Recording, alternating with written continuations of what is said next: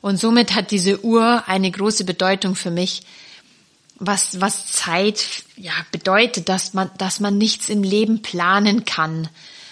Und man kann im Leben nichts kontrollieren. Und das Leben verläuft nun mal nicht wie eine perfekt tickende Schweizer, wie so ein Schweizer Uhrwerk. Und, und es, es erinnert mich immer daran, ähm, dass Wunder dann passieren, wenn man auch mal eine Zeit stehen bleibt. Ja, wenn man nicht alles plant. Dann, wenn man nicht alles plant, dann ist man offen und dann hat man nicht diese Scheuklappen. Und dann sieht man, was auch noch so drumherum passiert. Und vielleicht ist jetzt einfach eine andere, vielleicht steht jetzt eine andere Zeit an als das, was man sich fest vorgenommen hat. Und es ist mir zweimal passiert. Einmal, ich habe was geplant und die Mami ist gestorben, dann habe ich wieder was Großes geplant und der Unfall ist passiert. Ähm, und es ist schön zu wissen, was sich trotzdem alles entwickelt hat, ohne Dinge zu kontrollieren. Ich meine, es ist sowieso eine Illusion, ja. Kontrolle ist eine reine Illusion. Es gibt keine Kontrolle. Aber darauf zu vertrauen, dass man, dass man eben ja diese, diesen freien Willen hat, und das ist das größte Geschenk und darauf können wir halt immer reagieren. Auf einen Kontrollverlust. In der heutigen Episode spreche ich mit Christina Wechsel. Sie hat mit 24 Jahren ihre Mutter an den Krebs verloren und bei einem Autounfall ein Jahr später ihren besten Freund und ihren Unterschenkel. Christina sagt, es dürfe leicht sein im Leben. Sie habe genug gekämpft. Sie spricht über ihren Weg mit und durch den Schmerz die ganzheitliche Betrachtung eines Menschen, wie man mit der eigenen Trauer und der von anderen umgehen kann, warum das Buch Der Alchemist von Paulo Coelho und ihre Armbanduhr für sie eine wichtige Bedeutung haben und dass die wichtigste und schönste Reise die Reise zu einem selbst ist.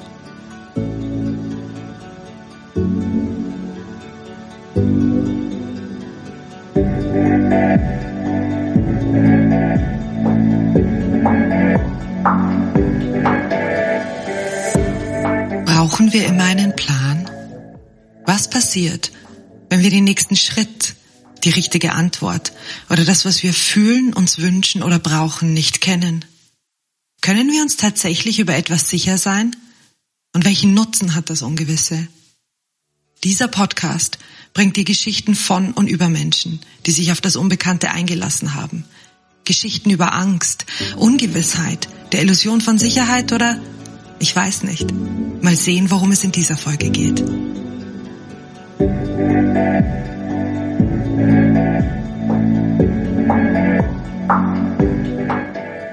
Mein Name ist Katharina Bayer und ich begleite dich auf die Reise ins Ungewisse.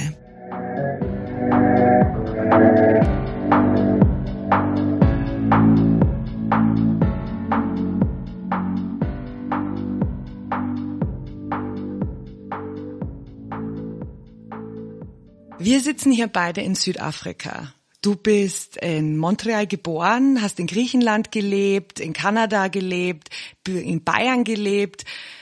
Meine Frage, was bedeutet Reisen für dich? was bedeutet Reisen für mich? Am Anfang dachte ich mir, Reisen bedeutet, die Welt zu sehen und am Ziel anzukommen. Und heutzutage würde ich sagen, Reisen ist das, was dir auf dem Weg passiert. Also nicht die, das Ziel ist das Ziel, sondern die Reise dorthin und, und die Reise zu einem selbst. Was auf Reisen sozusagen am, also bei mir zum Beispiel am meisten zur Geltung gekommen ist. Ja. Das heißt, bist du gerade auf der Suche nach einem Teil von dir selber? Aktuell nicht, nein. ich war's. Und wer weiß, es kommt bestimmt wieder. Das ist ja immer ein Prozess im Leben. Aber aktuell bin ich im Sein. Oder möchte ich gerne hier in, in Nordhuck, Kapstadt im Sein sein. Christina, du hast mit, mit 24 Jahren deine Mutter an Krebs verloren. Mhm. Und ein paar Jahre später hast du deinen besten Freund Ronny beim Autounfall in äh, Australien, ist er gestorben, hast ihn auch verloren und dabei auch deinen, deinen linken Unterschenkel. Deine Geschichte hast du mehrmals erzählt. Was mich am meisten interessiert ist, was Trauer und Trauern für dich bedeutet. Mhm. Trauern ist ein Prozess des Annehmens und des Loslassens. Und dieser Prozess, der geht ein Leben lang. Am Anfang, als die, ja, als die Mami gestorben ist, wollte ich das gar nicht wahrhaben und habe mich, hab mich abgelenkt, habe mich ähm, verantwortlich gefühlt für meinen Vater, weil ich, weil ich es nicht ertragen habe, ihn trauern zu sehen. Und jetzt im Nachhinein kann ich auch sagen, dass man die Trauer eines anderen Menschen auch nicht abnehmen kann. Jeder Mensch muss selber durch seine eigene Trauer gehen und und ähm, auch für mich, also erst als ich angefangen habe zu zu trauern, hat auch dieser Heilungsprozess auch begonnen. Also Trauern ist auch, ist auch heilend für mich. Und Trauern ist auch, was ich am Anfang nicht oder was ich mir am Anfang, von Anfang an nicht bewusst war, ist Trauern auch ein Ausdruck von Liebe ist. Am Anfang, da war das so ein unglaublich schlimmer Schmerz, den ich nicht fühlen wollte. Und je größer diese Barriere ist, etwas nicht zu fühlen, desto mehr, also schottest du dich auch nicht nur anderen gegenüber dich ähm, ab, sondern auch dir selber. Und jetzt im Nachhinein kann ich sagen, dass ähm, Trauern ein, ein ganz wichtiger Prozess ist und dass Trauern auch nicht unbedingt etwas mit, mit dem Tod eines Menschen zu tun hat. Ja, es hat auch, es, es, es ist so facettenreich, dieses Thema Trauern, weil man kann auch, oder? Für die meisten Menschen heißt es ja immer, okay, wenn der Mensch dann stirbt, das dann, dann kann man trauern. Oder wenn man etwas verliert, dann, dann, dann kann man trauern. Es ist oft, ist dann immer so ein Punkt, okay, das ist dann entweder die Beerdigung oder wenn man, wenn man die Unterschrift setzt, wenn man die Scheidungspapiere einreicht, ja, dann ist das, okay, jetzt, jetzt kann man darüber trauern. Aber man kann auch über Dinge trauern, wo man nicht klassisch diesen Punkt setzt, wie zum Beispiel ein unerfüllter Kinderwunsch. Das heißt, man hatte sein Leben lang einen Traum, eine Vorstellung von etwas und das geht nicht in Erfüllung. Und da ist es wichtig, selber sich diesen Punkt zu setzen, um darüber zu trauern. Das heißt nicht, dass man dann diesen Traum komplett loslässt, aber es fällt einen dann wahnsinnig ähm, viel, viel Last von den Schultern ab. Ähm, oder auch die Vorstellung, in einem bestimmten Zeitpunkt seines Lebens mit dem Mann, also mit dem Lebenspartner oder der Partnerin zu leben und das erfüllt sich dann nicht, weil, weiß ich nicht, man hat dann sich vorgestellt, ich lerne mit Ende 20 ähm, meinen mein Partner oder meine Partnerin kennen, baue dann ein Haus und habe dann Kinder und das erfüllt sich dann nicht. Ja, dann ist es auch eine Art Trauern. Und ich glaube, dass, oder so war das bei mir jedenfalls, weil ich nicht um die Mami richtig getrauert habe, kam diese alte Wunde dann auf, wo ich einen großen Trigger dann bekommen habe. Der war bei mir ziemlich heftig, weil ein Jahr später hatte ich diesen Autounfall. Meine Mutter war Heilpraktikerin. Ich hatte sehr schlimme Phantomschmerzen und die Schulmedizin hat es am Anfang nicht so wie gewünscht in den Griff bekommen. Und da habe ich mir und da ist diese alte Wunde wieder aufgerissen, weil ich mir gewünscht hätte, Mai, was würde jetzt die Mami machen, wenn sie da wäre? Sie ist doch Heilpraktikerin und sie hatte immer das beste Wort und sie hat immer so gesprochen, dass es mein Herz ganz tief berührt hat und erreicht hat und sie war jetzt nicht mehr da und somit war ich erstmal mit hauptsächlich mit mit Mamis Trauer beschäftigt nach diesem Autounfall und nicht um um die Trauer um mein verlorenes Körperbild oder mein Bein oder auch um einen Ronny, sondern da ist so eine alte Wunde hat sich wieder gezeigt. Und ich glaube, dass solche alten Wunden sich so lange zeigen, ja, weil ich, ich glaube auch, dass wir sind ja auch hier, um zu heilen, um, um, um fest davon überzeugt zu sein und auch zu spüren, dass wir vollkommen sind, dass wir zum Großen und Ganzen gehören, dass wir nicht getrennt sind. Aber durch diese, in diesem menschlichen Körper ähm, haben wir eben das Gefühl, dass wir immer getrennt sind und ähm, und und das Leben schenkt uns solche Situationen, wo dann immer so die, diese alte Wunde kommt und sagt, hallo, servus, schau mich mal bitte an. Ich bin doch da. Ich bin doch da. Hier, hier schau bitte mal hin, bitte schau hin, bitte schau hin. Und, ähm, und erst dann, wenn, wenn wir diese ähm, alten Wunden annehmen oder erstmal erkennen und annehmen und ähm, da durchgehen durch diesen ich will es nicht verschönigen, ja, dass diesen grausamen, unerträglichen Schmerz, da kann Heilung dann beginnen. Und, und man, man darf, oder ja, ich darf mich selber immer wieder daran erinnern, ja, ich darf mich damit voll und ganz, also ich darf mich diesem Schmerz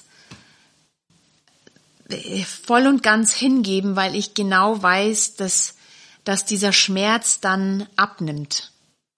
Also zum Beispiel, ähm, ich hatte eine Katze, die, das war wie, also das war ein Familienmitglied für uns, ja, die ist fast 20 Jahre alt geworden. Und dann kurz bevor sie gestorben ist, hat man gemerkt, jetzt neigt sich so langsam ihr Leben dem Ende zu.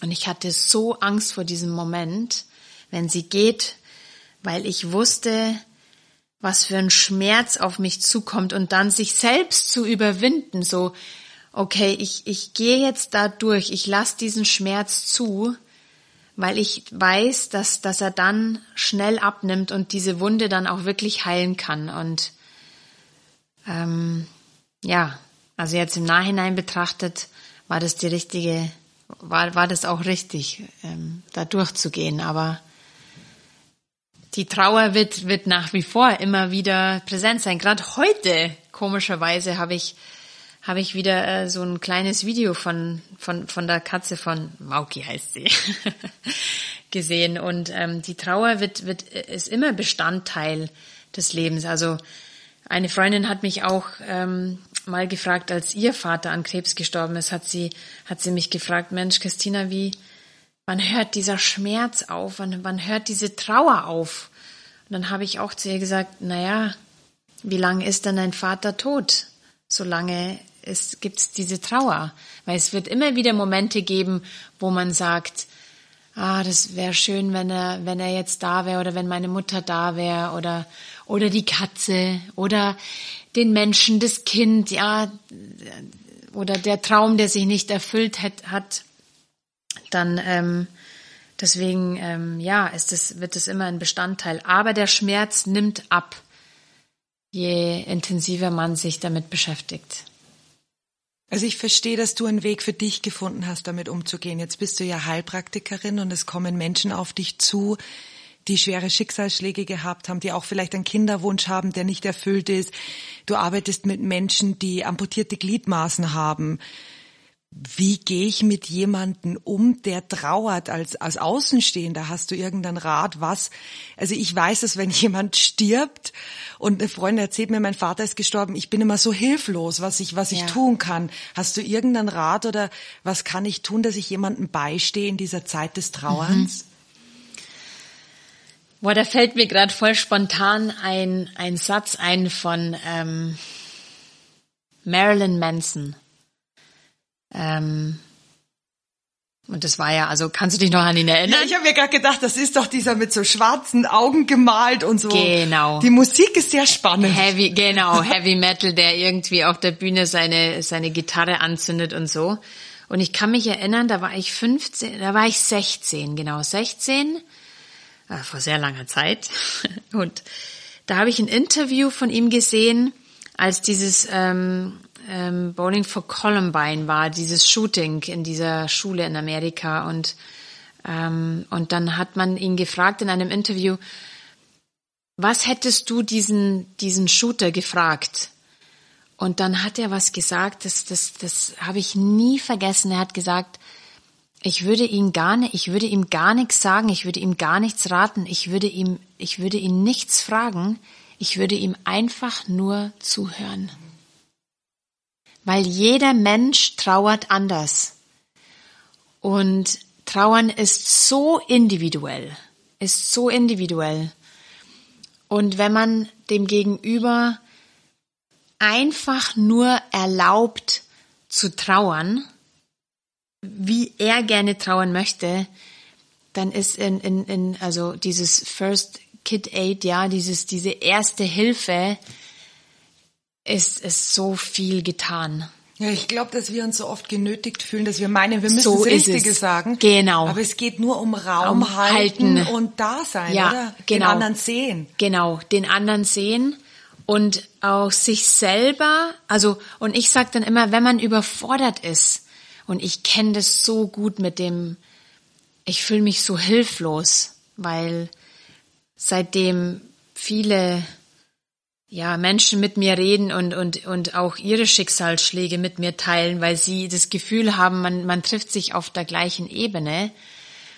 Und, ähm, und, und wenn es so einen Moment gibt, wo, wo ich überfordert bin oder nicht weiß, wie ich reagieren soll, dann hole ich die einfach mit ins Boot. Dann sage ich, hey, das berührt mich gerade so sehr und ich möchte dir so gerne helfen oder dich unterstützen aber ich weiß einfach gerade nicht, was ich sagen soll.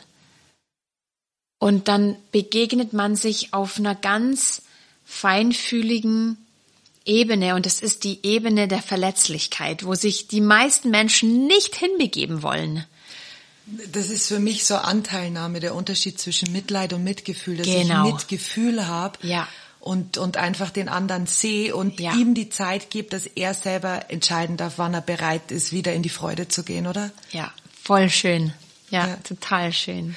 Ähm, du hast deine, deine Mutti schon erwähnt. Äh, wir haben schon kurz angesprochen, dass du Heilpraktikerin bist.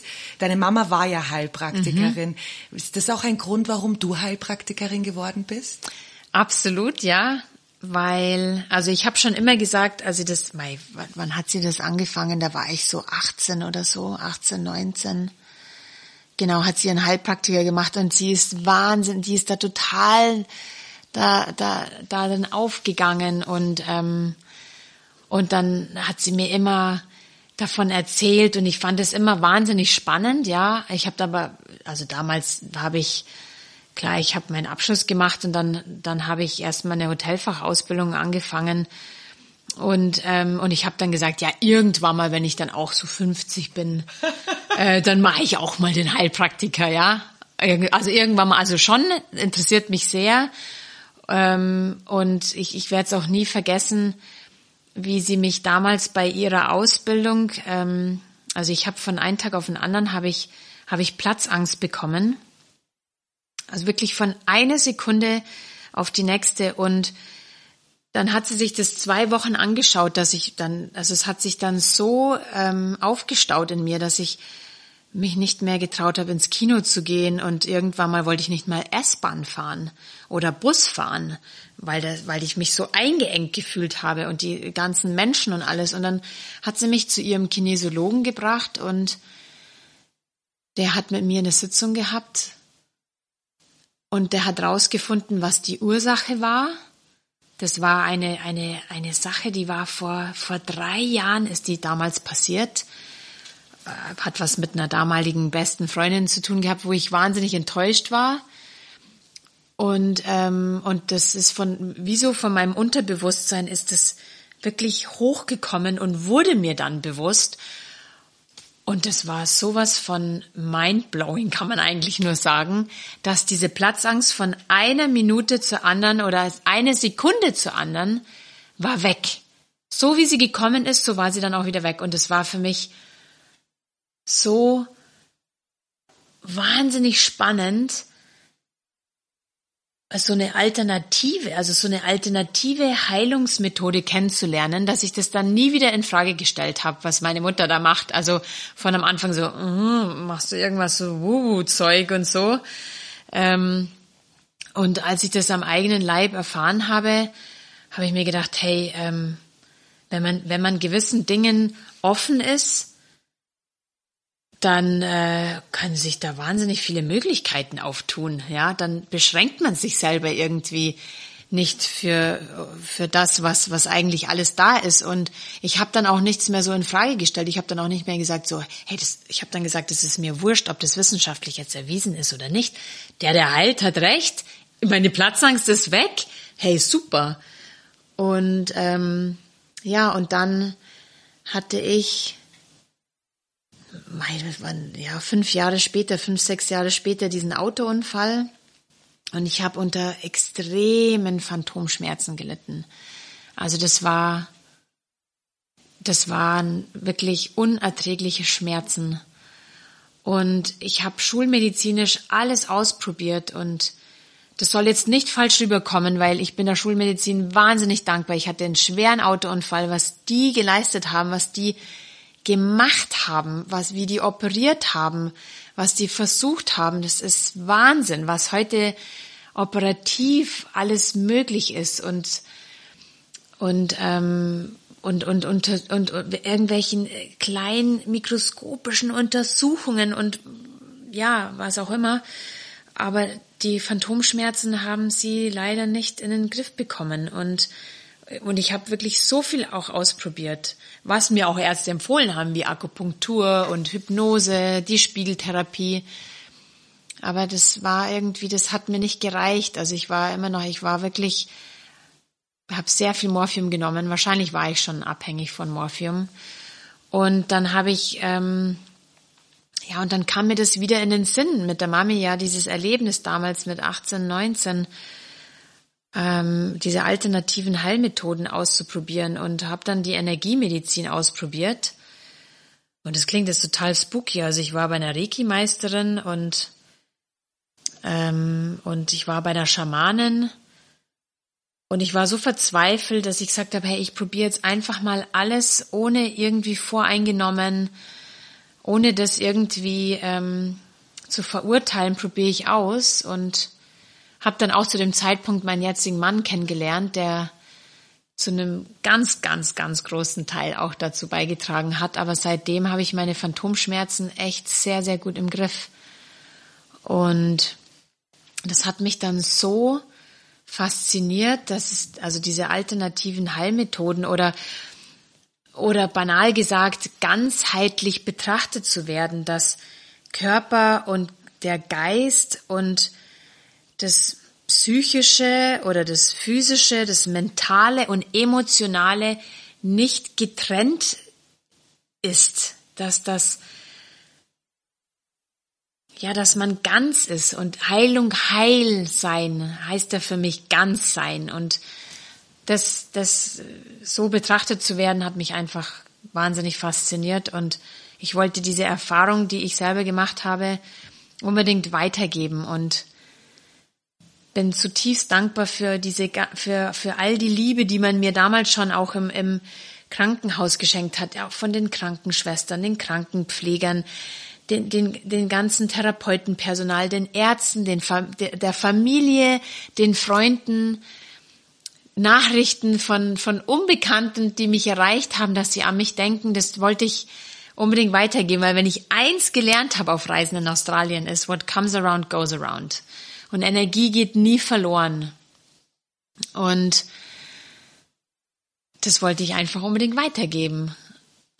Und es war wie so die Initialzündung, selber den Heilpraktiker zu machen. Und, und ich habe echt, ich kann jetzt sagen, ich habe ich hab wirklich meine Berufung gefunden. Das ist so schön, das weiterzugeben. Und Wenn der eigene Leidensweg zum Lernweg wird. Oder? So ist es, genau. Und, und ich habe mich so oft gefragt auf der Intensivstation, voller Schmerzen habe ich mich gefragt, warum ist mir das passiert?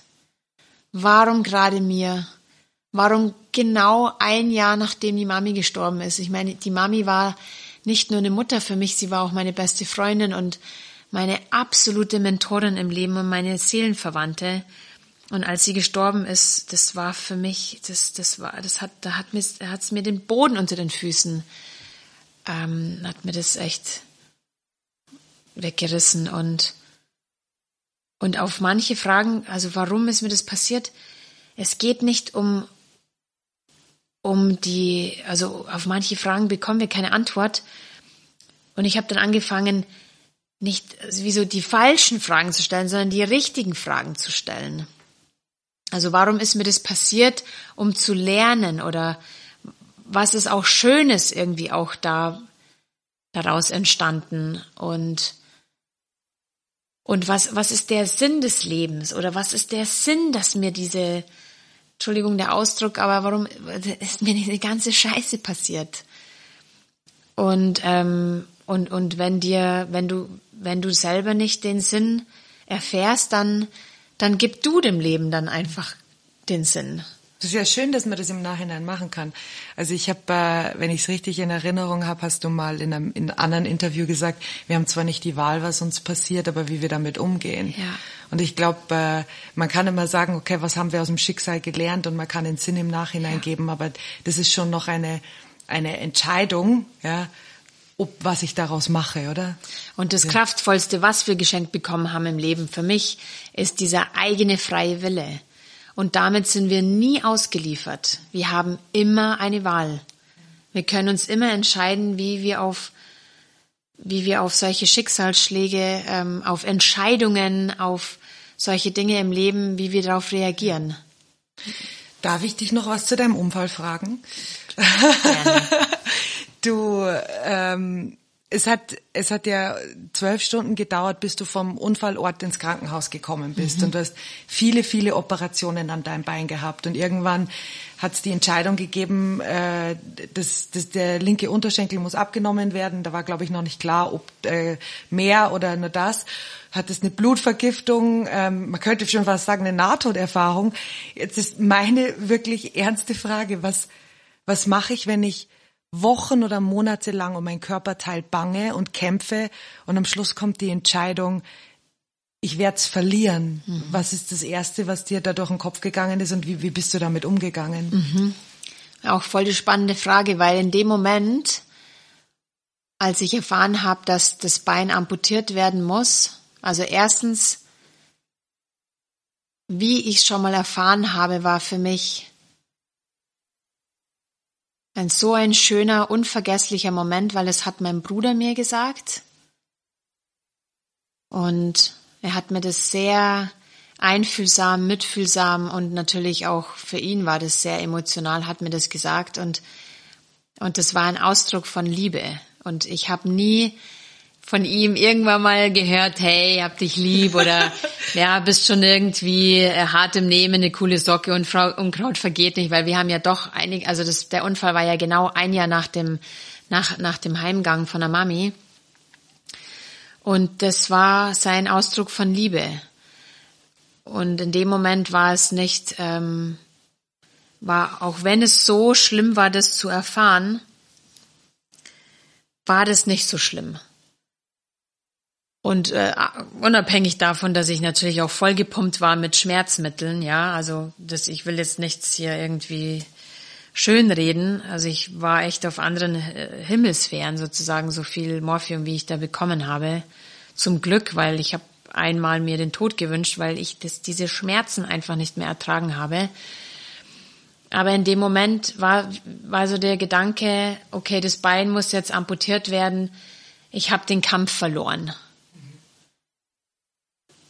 Und im Nachhinein gesehen, also es klingt jetzt wirklich sehr hart, aber dieses Bein war sowas von verletzt, Es war so kaputt und die Ärzte haben es immer und immer wieder versucht zu rekonstruieren, indem sie Muskel vom, Hin von, vom Rücken entnommen haben, Spalthaut vom Oberschenkel und dann war einmal die Arterie verstopft, dann haben sie das Ganze nochmal gemacht, ähm, indem sie anderen Muskel entnommen haben von der anderen Seite, Spalthaut vom anderen Oberschenkel, dann war mal die Vene verstopft. Und dann haben, die haben wirklich alles probiert mit Blutekeln und alles Mögliche. Und in dem Moment habe ich mir gedacht, ja, der, ich habe den Kampf verloren, aber ich hätte mein Bein nie wieder so oder ich hätte würde diese ganzen Aktivitäten, die ich jetzt mache, hätte ich niemals mit diesem kaputten Bein machen können. Ich hätte wahnsinnige weiterhin Schmerzen gehabt. Wahrscheinlich hätte ich Wundheilungsstörungen gehabt, weil es war so kaputt. Das heißt, diese Prothese oder ich nenne es ja mein Bein, Dein kleines das, Bein. Ja, mein kleines Bein und die Prothese nenne ich mein Bein, weil es wirklich mein Bein ist. Das gehört zu mir. Das ist, das ist ein Teil von mir. Das ist energetisch nicht getrennt für mich. Das, was Besseres hätte mir nicht passieren können. Und als ich dann amputiert wurde, ging es wirklich steil nach oben. Und das hat mir gezeigt, dass ich dem dem Leben, auch wenn es noch so hart und so grausam ist, vertrauen darf, dass das alles seinen Sinn hat und dass, dass, dass ich getragen werde. Also die Mami hat mir immer von so, einem, so einer Geschichte erzählt, von, ja, ich weiß nicht, ob du diese Geschichte kennst, von dem, von dem Menschen, der am, am Strand entlang läuft mit, mit seinem Herrn, also mit, mit Gott. Und fragt, warum er ihn nicht getragen hat. Er sieht nur zwei Fußspuren oder so. Genau, ja. genau. Als er dann zurückblickt und nur eine Fußspur sieht, sagt er zu seinem Herrn, hey, ich hab dir doch immer gefolgt, ich bin dir immer gefolgt und hab dir vertraut. Warum warst du nicht da, als diese eine, als ich diese eine Fußspur sehe? Da ging's mir so schlecht im Leben. Und dann hat, hat Gott oder das Universum oder was man immer sagen will, diese höhere Macht. Ja, in den Zeiten habe ich dich immer getragen. Und dieses, und das, das habe ich mir immer wieder, also die Geschichte hat mir die Mami immer erzählt, als es mir schlecht ging, wenn ich mal Liebeskummer hatte oder wo es einfach weißt, wo die Welt droht zusammenzubrechen. Und dann ist mir das im, im, auf der Intensivstation ist mir das dann gekommen. Ich habe das dann immer wieder wie so ein Mantra gesagt, so ich werde getragen, ich werde getragen, ich werde getragen. Ich genau, es hat alles seinen Grund und vielleicht kann ich es jetzt nicht verstehen, aber irgendwann wird alles einen Sinn geben und und ähm, ja, das heißt, also wenn ich das meinem Bruder oder meinem Vater erzählen würde, ja, der Kampf ist verloren, dann sagen die zu mir, ne, um Gottes Willen, du hast doch überlebt. Hm. Und, und du hast auch, ich habe auch nur überlebt, weil ich dieses Bein verloren habe oder weil es amputiert wurde, weil sie während der Amputation festgestellt haben, also ich hatte ja eine Sepsis mit Multiorganversagen, weil sie festgestellt haben, beim Amputieren, dass das Gewebe schon abgestorben war und dass das auch diese Schmerzen verursacht hat. Und ich hätte, es war wirklich spitz auf Knopf, also länger gewartet und ich wäre wirklich hops gegangen wegen dieser Blutvergiftung. Das heißt, es, es war alles richtig, so wie es gekommen ist. Aber es ist auch ein Prozess, gell? Ich will mich hier nicht hier, hier hinstellen, wie so, ja, also ihr müsst einfach nur an eurem Mindset so ein bisschen was ändern. Äh, nee, das ist Prozess. Da geht man erstmal diesen, diesen schweren Schicksalsschlag, äh, diesen schweren Schicksalsberg geht man hoch. Und, ähm, und man fällt immer wieder und immer wieder, aber wenn man dann oben ist, dann hat man den Überblick und, und weiß dann irgendwann, okay, ah, deswegen vielleicht oder deswegen. Und wenn man es nicht weiß, dann darf man darauf vertrauen, dass man noch auf dem Weg ist. Und irgendwann mal steht man am Gipfel. Und dann hat man die Erkenntnis, meine Liebe, dass man irgendwann mal auch wieder runter muss. Und dann kommt der nächste Schicksalsberg im Leben. Das ist so. Man denkt irgendwann mal so, jetzt habe ich's gecheckt, jetzt habe ich's verstanden. Und dann. Und dann, bam. Ja, holst dich wieder ein. Holst dich wieder ein, ja.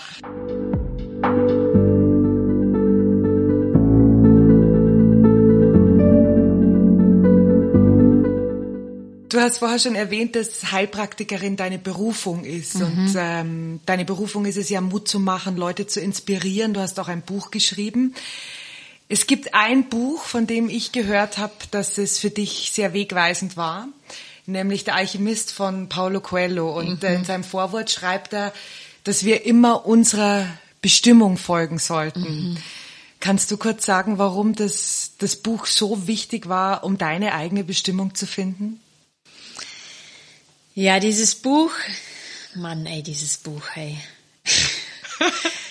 also, das fängt schon damit an, dass mir die Mami schon immer gesagt hat, mein Tina, sie war ja Schweizerin, das hat sie mir natürlich auf Schweizerdeutsch hat sie das gesagt. Schau ja. mal, äh, Tina. Äh, schau mal, Tina, ist so ein gutes Buch, musst unbedingt lesen. und ähm, hat sie hat sie gesagt, hey, das musst du unbedingt lesen, das ist so gut und und ich immer so, ja, weißt, da war ich in Zürich, Party, hier ähm, Männer und Erfahrungen sammeln und äh, Karriere machen und so. Und, ähm, und als sie dann gestorben ist, haben wir 40 Tage lang, das fand ich echt total schön, es war ein schönes Ritual. Wir haben 40 Tage lang all ihre Sachen so gelassen, wie sie waren, weil ähm, ein spiritueller oder der spirituelle Lehrer von meinem Vater ihm gesagt hat, dann kann die Seele sich auch in Ruhe verabschieden. Und, ähm, und 40, also die Zahl 40 ist ja sowieso so eine heilige Zahl. Und dann nach 40 Tagen haben wir angefangen, ihre Sachen sozusagen auszusortieren und surprise, surprise, da ist mir dieses Buch in die Hände gefallen. Und zu dem Zeitpunkt ging es mir wirklich, also ich meine, ich war ja, ich war ja in tiefster Trauer und ich war, ich war ja auch kurz davor, meinen ganz großen Traum zu verwirklichen, eine, eine Weltreise zu machen. Es war ja, es war ja alles geplant. Ich hab, hatte gekündigt, ähm, die Versicherung, alles war, war abgeschlossen. Ähm, das, der, der Flug, dieses All-Around-the-World-Ticket war gebucht. Ich wollte da mit einem sehr, sehr guten Kumpel diese Reise machen. Ähm, wir haben schon den Zeitpunkt ausgemacht, wann wir die anderen Leute treffen, die schon in Australien waren. Und dann ist sie eben krank geworden und ich habe alles storniert und ich wusste einfach nicht, was ich jetzt, was ich jetzt machen soll, weil du hast immer einen Plan in deinem Leben oder du meinst, du hast einen Plan, du weißt genau, jetzt mache ich erstmal das im Leben und dann das und dann irgendwann mal das und dann auf einmal, ja, kommt dann so ein Schlag und, und da ist erstmal alles auf den Kopf gestellt und du weißt nicht so, was, was soll ich jetzt, was, was soll ich jetzt machen? Soll ich jetzt diese Reise machen oder nicht? Und soll ich erstmal bei meinem Vater bleiben und ihn unterstützen, weil das, äh, klar habe ich das getan. Es war auch unerträglich, ihn auch so leiden zu sehen. Die waren 25 Jahre lang, waren sie verheiratet und er hat, er hat sich sein Leben mit, mit, mit meiner Mutter natürlich vorgestellt und seine Rente und alles. Und dieses Buch hat mich daran erinnert, also da geht's ja um, also für die, die es nicht gelesen haben, ist, ich will jetzt hier nichts irgendwas spoilern, aber es geht um einen Hirtenjungen, der nachts einen Traum hat, einen großen Schatz zu finden. Und auf am nächsten Tag begibt er sich auf Reisen, auf Reisen, um diesen Schatz zu suchen und zu finden. Und daraufhin habe ich dann diese Reise nach Australien angebucht. Das war wie so ein Zeichen von der Mami, dass sie, das war wie so, hey, mich macht es nicht lebendig, dich jetzt hier leisen zu sehen und deinen, deinen großen Traum an den Nagel zu hängen, sondern der Satz, den, den, den sie mir auch immer wieder gesagt hat, wo ich zutiefst dankbar bin dafür, für sie, Mai, echt, das war ein, das war so ein Engel, diese Frau. Du hättest sie wahnsinnig gerne interviewt, das, das war eine richtig coole Socke, hey. Die hat dann ähm, zu mir gesagt, ähm, ich bin so stolz auf dich. Ich bin so stolz auf dich, hat sie mir immer wieder gesagt. Und, und es war wie so ein Zeichen so, hey, ich, ich bin auch weiter stolz auf dich, mach diese Reise, weil ich bin dann so, ich will, ich will sehen, wie du, wie du diese Reise machst, wie du deinen Traum lebst, wofür ich zwei Jahre lang wirklich gearbeitet habe. Und dann, ja, und dann habe ich diese Reise gemacht. Und schlussendlich kann ich sagen, das war, das ist die schönste und wichtigste Reise, ist die zu einem selbst. Und ähm, das hat mich so was von kürzester Zeit, also diese Erkenntnis nach vorne katapultiert. Und da war dieses, dieses Buch war einfach, ja, das hat mich daran erinnert, wie wichtig es ist, nicht nur davon zu träumen, sondern auch den Traum zu leben. Und, und äh, gibt's auch eine Passage in diesem Buch, wo der Jüngling, eben dieser Hirtenjunge, diesen Alchemisten, ähm, fragt, wa was ist denn die größte Lüge der Welt? Und dann sagt der Alchemist, es ist diese, wo der Mensch glaubt, dass er, wenn so ein Schicksalsschlag kommt oder dass er die Kontrolle hat und dass er dann die Kontrolle sozusagen abgibt. Und dann äh, sagt er, das ist die größte Lüge der Welt. Also nicht zu wissen, dass wir einen freien Willen haben, mit dem wir immer kraftvoll sind und entscheiden können, wie wir eben darauf reagieren wollen. Und ähm, ja, das, dieses Buch ist für mich wunderschön. Kann ich jeden empfehlen. Du hast heute was mitgebracht, was dir, glaube ich, auch einen großen Stellenwert für dich hat, die Uhr, die du trägst. Mhm.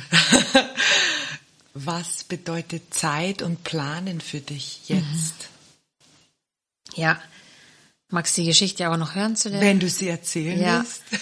also kurz gefasst, ähm, ich trage diese Uhr, das ist echt so lustig, dass, dass du das jetzt sagst, weil das kam nämlich letztens bei einer Body Talk Session auf als, als Verwicklung mit der Zeit, ja.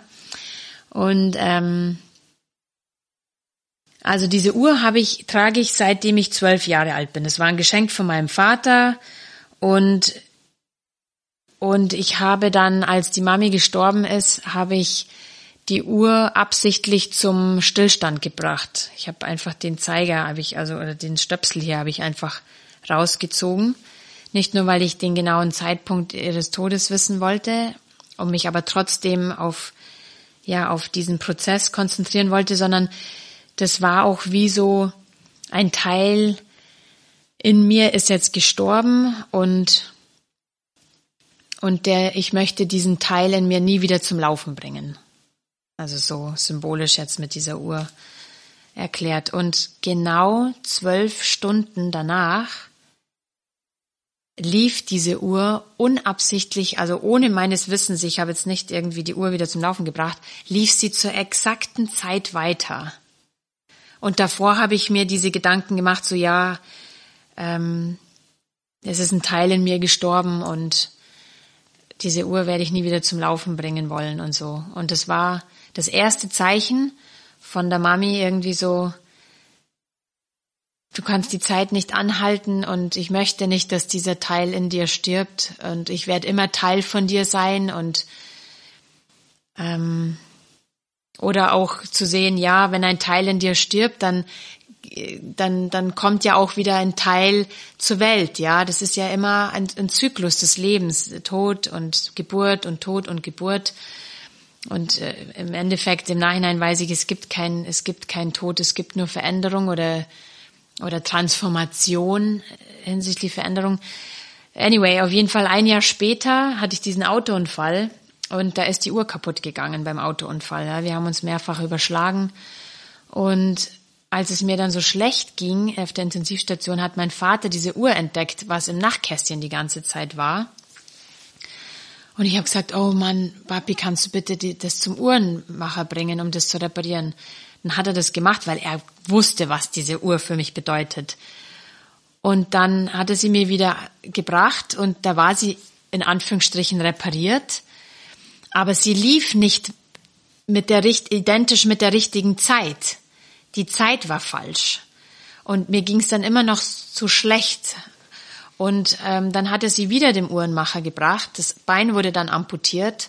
Und nach der Amputation habe ich diese Uhr wieder bekommen und, und sie lief wieder identisch mit der richtigen Zeit und da ging es steil nach oben bei mir mit meiner Gesundheit.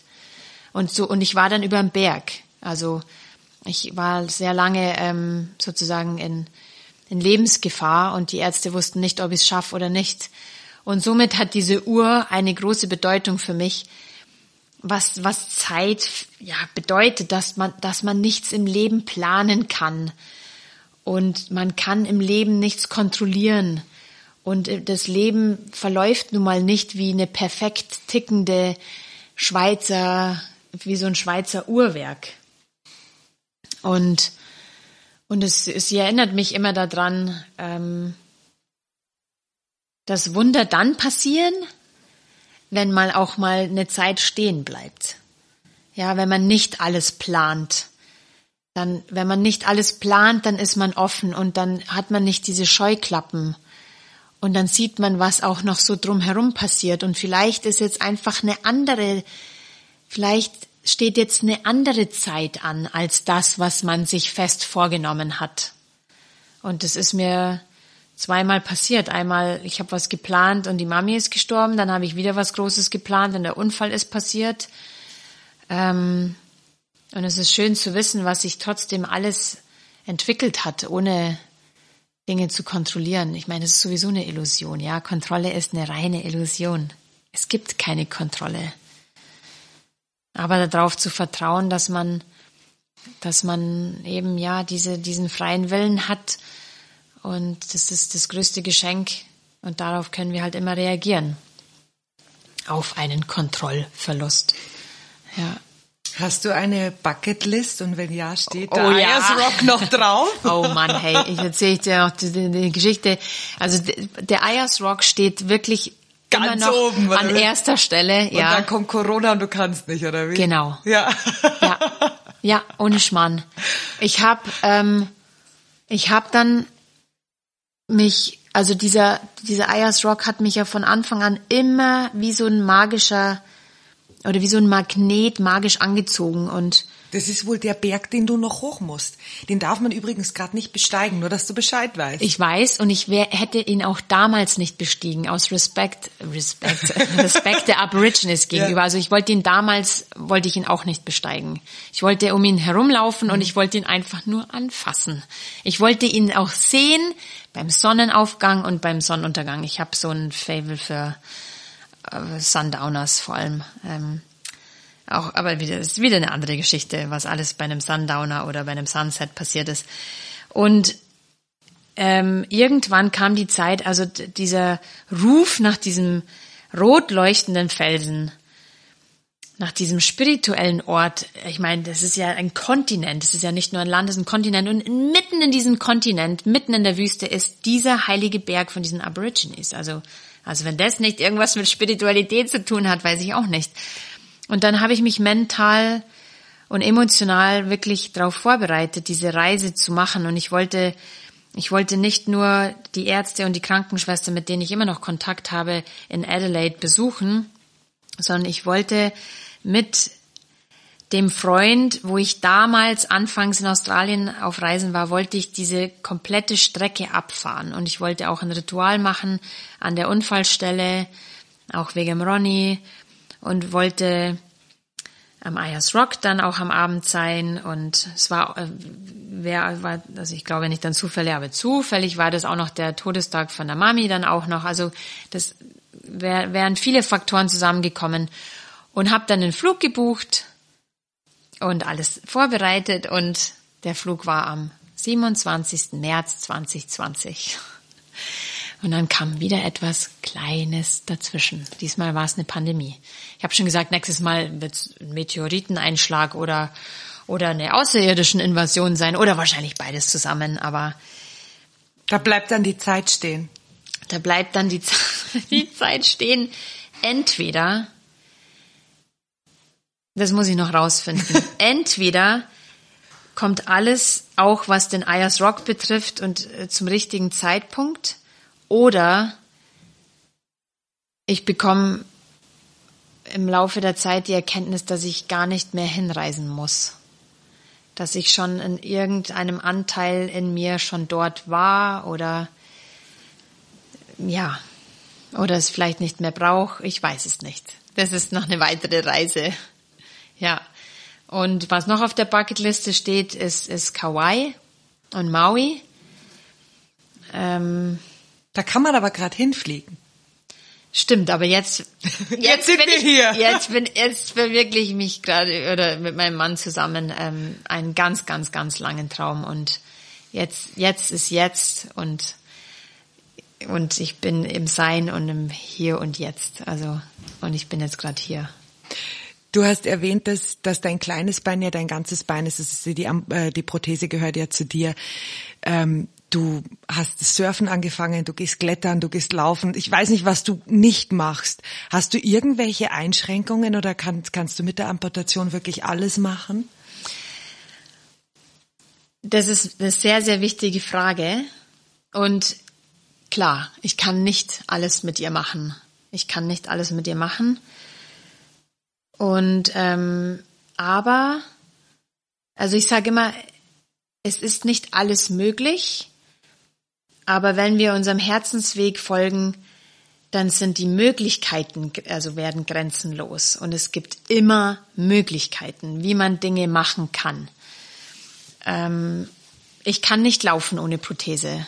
Ja, das, das geht nicht. Wenn ich die Prothese abnehme, dann kann ich einfach nicht laufen.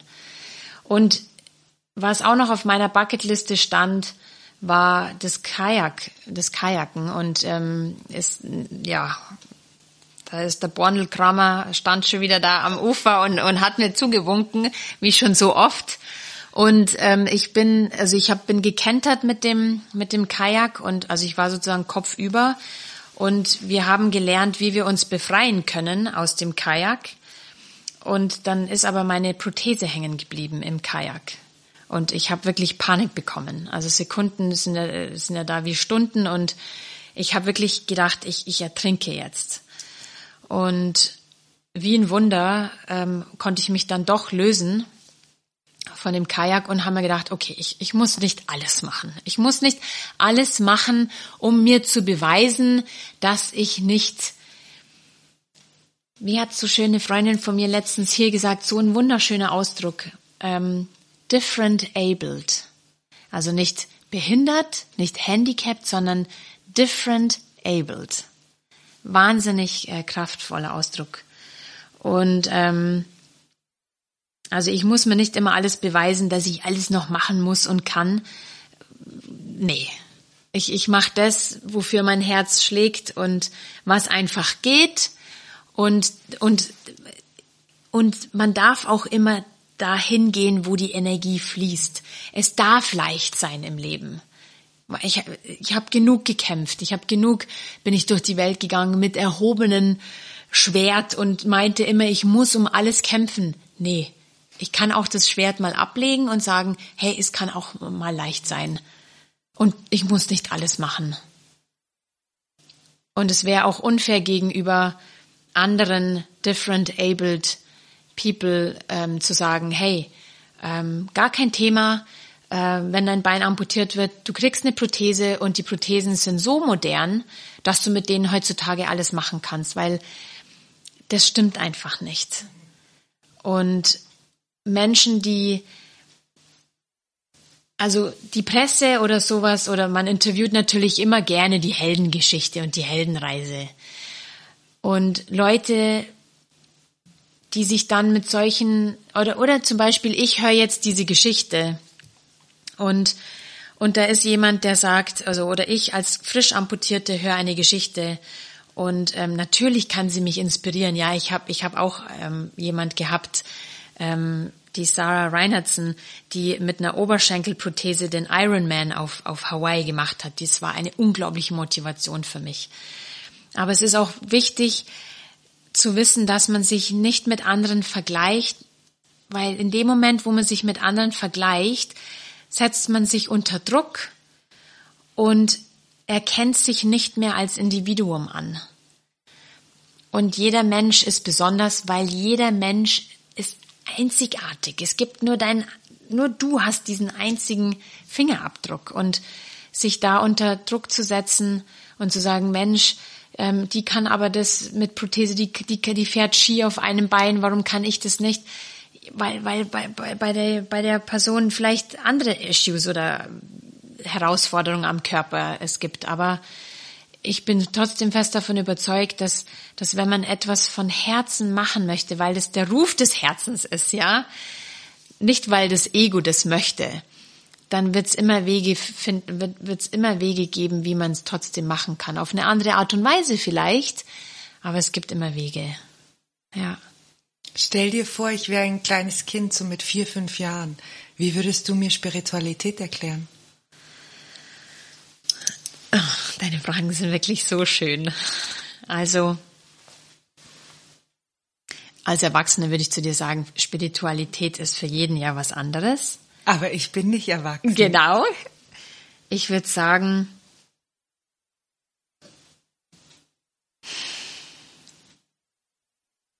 hm.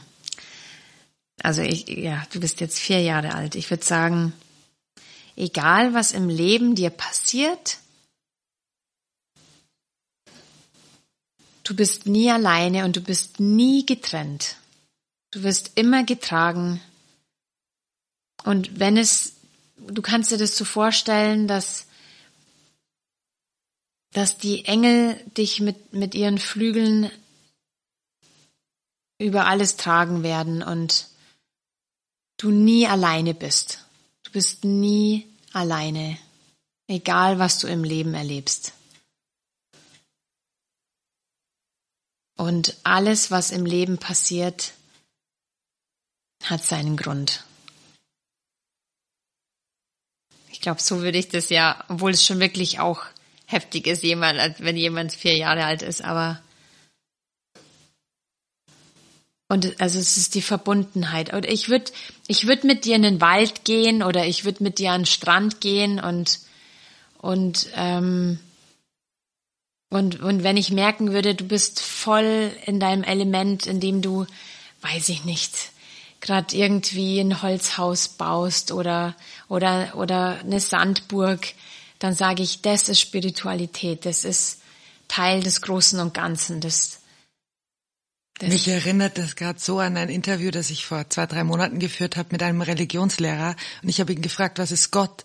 Und er hat gesagt, Gott ist der, der Tisch, an dem du dir das Bein anhältst, haust, aber Gott ist die Sonne, Gott ist die Welt, Gott ist alles. Und deswegen, wie du gerade gesagt hast, auf den Strand gehen oder in den Wald gehen, Spiritualität ist alles, was man sieht. Ja, das ist Natur auch. Spiritualität ist auch, ist Natur. Also ich bin Teil der Natur und die Natur ist auch Teil von mir und das ist für mich auch Gott.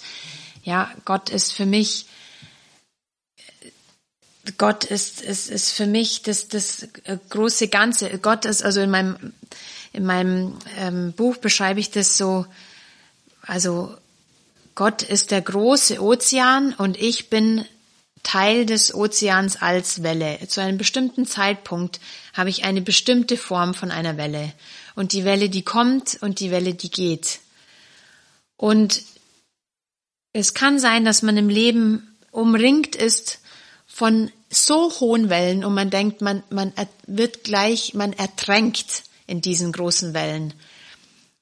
Aber irgendwann erkennt man so, äh, ich bin Teil von diesem Ozean und die sind auch Teil vom Ozean. Und auch wenn ich entstehe aus dem Ozean als Welle, ich, ich komme aus dem Ozean und ich gehe auch immer wieder zurück in diesen Ozean. Ich bin nie getrennt von, von dem Großen und Ganzen. Das ist für mich Spiritualität.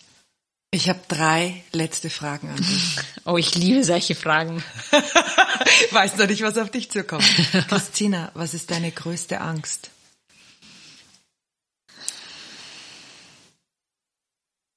Meinen eigenen freien Willen zu verlieren.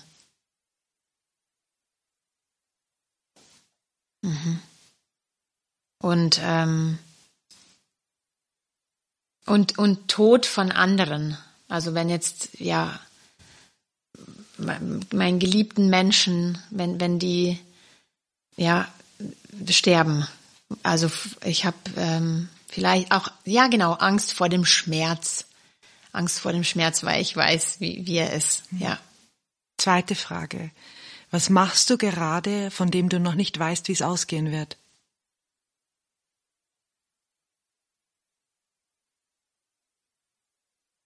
Ich bin gerade im Sein. Ja, Und das letzte ist weniger eine Frage, als ich habe ein Zitat für dich herausgesucht, mhm. das ich dir gern vorlesen würde. Und ich möchte, dass du einfach aus dir heraus, aus mhm. der Spontanität, das mit uns teilst, was mhm. bei dir aufkommt, wenn du es hörst. Mhm. Es ist von Augustinus von Hippo. Die Menschen reisen in fremde Länder und staunen über die Höhe der Berge, die Gewalt der Meereswellen, die Länge der Flüsse, die Weite des Ozeans, das Wandern der Sterne, aber sie gehen ohne Staunen aneinander vorüber.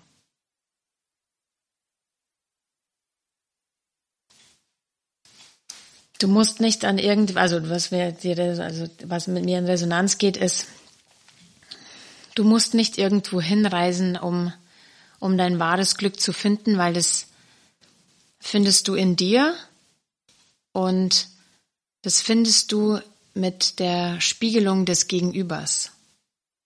Also das findest du, du findest dich selbst durch die Spiegelung des anderen. Und dazu musst du nicht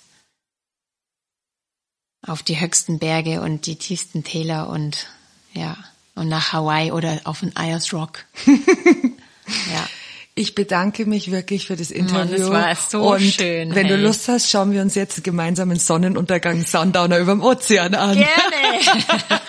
danke. Ich danke dir. Es war so schön. Es war mir eine ganz große Freude.